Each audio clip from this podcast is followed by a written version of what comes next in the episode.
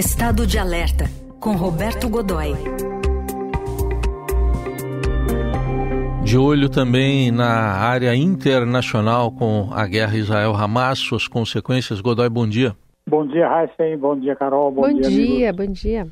Bom, primeiro um olhar aqui para o Brasil, porque a gente teve essa operação ontem da Polícia Federal uh, deflagrada em relação de um suposto planejamento de ataque a alvos judaicos e com uh, duas prisões que foram decretadas, né, Godoy, foram concretizadas. Enfim, o que, que tem de concreto a respeito desse assunto e dessas possíveis conexões com o Hezbollah? Oh, Hassan, fica muito claro que o que o Hezbollah está fazendo é, é, deixar bem claro, deixar bem evidente que não tem lugar seguro no mundo.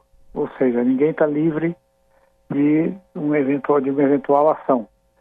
Não, o Brasil não tem uma posição muito uh, particularmente uh, expressiva em, em, relação nesse conflito, principalmente porque, diferentemente, por exemplo, da Argentina, que tem uma comunidade judaica uh, não apenas numerosa, grande, mas sobretudo muito influente, né?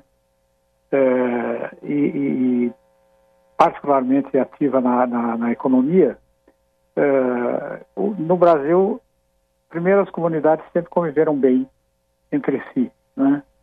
Eu mesmo me lembro de ter entrevistado um, um sujeito sírio que havia fugido da, do conflito uh, da guerra na Síria, uh, essa que ainda rola, né? a guerra civil na Síria. ele, logo no começo dela, veio, veio para o Brasil foi recebido por uma família de libaneses, uh, amigos da família dele na Síria, uh, e que, por sua vez, eram fornecedores uh, de insumos para uma indústria têxtil, da indústria têxtil, da indústria de fornecedores têxteis, para a indústria de confecções de uma família controlada por israelenses. Então, conviviam bem ali, tanto tanto conviviam bem que o, o, o esse, esse, rapaz acabou se casando aqui no Brasil é, com uma descendente, com uma, uma muçulmana descendente é, brasileira descendente de árabes, né, descendente de libaneses, e hoje vivem no Paraguai. Então você percebe nitidamente que não é essa, essa condição de atrito, essa coisa toda, não é comum. Tive um amigo, tenho um amigo, que acabou se convertendo, adulto, acabou se convertendo ao judaísmo porque era um pré-requisito da família dela é, para o relacionamento dele com uma, da, uma, uma, das filhas dessa família. E acabou se convertendo para valer, hoje é um judeu militante, é, ardoroso, enfim, e é um brasileiro, né? Então você percebe nitidamente que é, o clima é diferente, né? Agora, é muitíssimo importante que haja envolvimento de um país do tamanho do Brasil, da importância do Brasil, com o perfil sociocultural e econômico do, do, da, da, população brasileira é, no conflito do Oriente Médio, sem dúvida. Né? Dizer, é, é, estranho que até agora não tenha, o, o, o que estranha é que até agora não tenha havido uma condição como essa, desculpa, só uma situação você fez da Argentina. Na Argentina ocorreram atentados, né, Godoy? Aliás, patrocinados até pelo Hezbollah lá nos anos 90. Pois é, da AMIA, né? O atentado da AMIA com muitos mortos, feridos, e que deixou bem claro é, exatamente onde é que doía. Ou seja, na AMIA, que é uma entidade que além, da, além do seu, das suas questões econômicas, das, das suas questões sociais, ela se dedica a, a, fortemente ao setor financeiro. Então você vê que onde é que estavam mirando. E um argumento que não resiste cinco minutos de, de, análise é o de que é uma entidade que ontem já começou a aparecer em algumas áreas, né? Que é um pessoal uh, independente, que não tem nada a ver com, com uh, tem uma inspiração no Hezbollah, né? E que e deixando claro o seguinte, olha, o Irã, que é o financiador do Hezbollah, não tem nada a ver com isso. É. Olha, aí até aí não dá para não dá para aceitar, né? Está evidente que é. O Irã é um participante.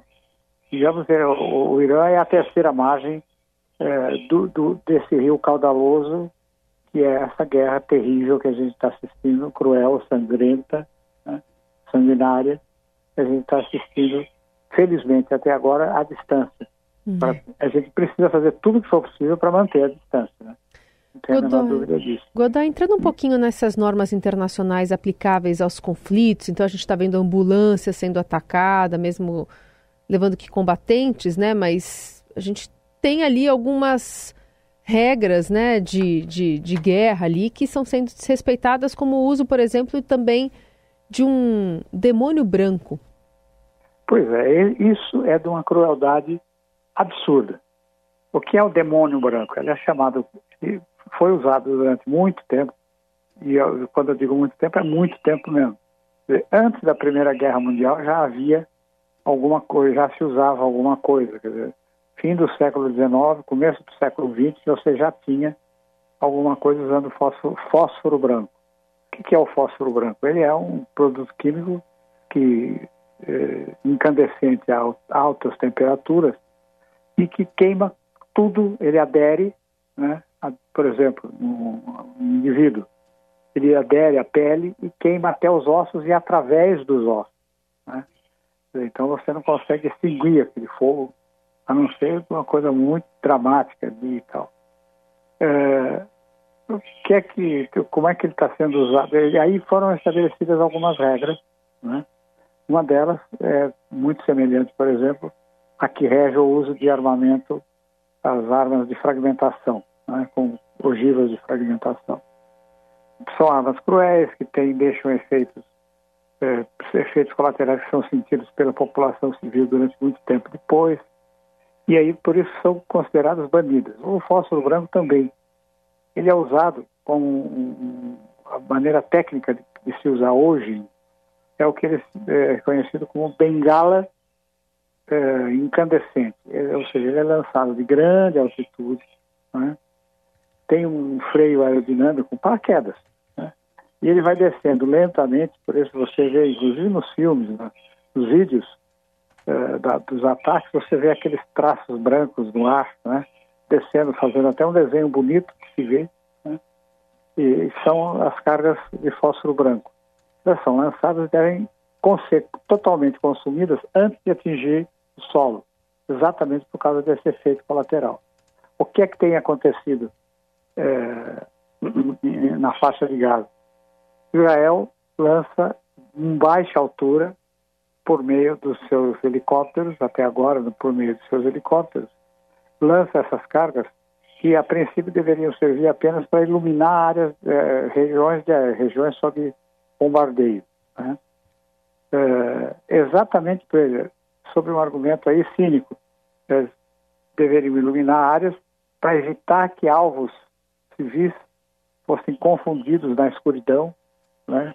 como se não houvesse equipamento eletrônico para detectar e há muito, né?